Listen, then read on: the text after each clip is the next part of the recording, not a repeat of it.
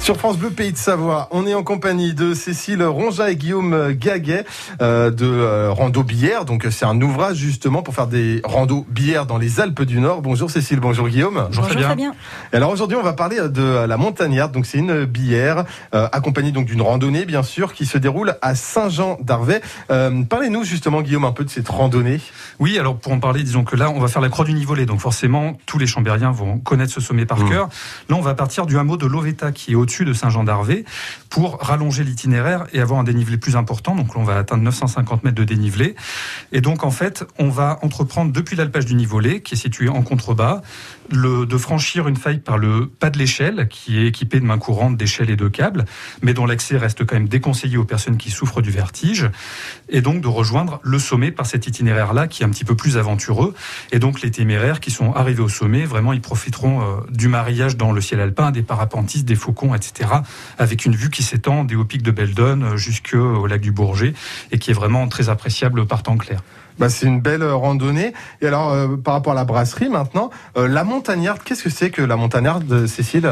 La Montagnarde, c'est une brasserie qui a été créée en 2016 par Christophe et Fanny. Donc, euh, eux, savoyards euh, pur cru, reconversion aussi comme beaucoup de nos brasseurs. Mhm. La Montagnarde, euh, ce qu'il y a d'exceptionnel avec eux, ça c'est un vrai coup de cœur, c'est qu'ils font leur levure fraîche maison. Donc c'est assez rare. Ils sont allés isoler euh, des souches de levure parfois à côté de la brasserie. Ça fait des années qu'ils sélectionnent les bonnes souches. C'est un vrai petit travail euh, de chimiste. Mais du coup, ça nous donne des bières qui sont vraiment hyper singulières, qui ressemblent à aucune autre. En plus de ça, ils font pousser du houblon dans le jardin pour une partie. Euh, Il y a euh, régulièrement un vieillissement en fût qui récupère auprès euh, de vignerons euh, locaux. Euh, donc clairement, voilà, il y a de l'envie, il y a du cœur, il y a de l'engagement. C'est une brasserie qui fait super bien les choses. Et ils ont une gamme de, de foufou en quatre ans. Ils sont allés sur euh, une centaine de recettes différentes. C'est créatif, c'est récréatif, c'est expérimental.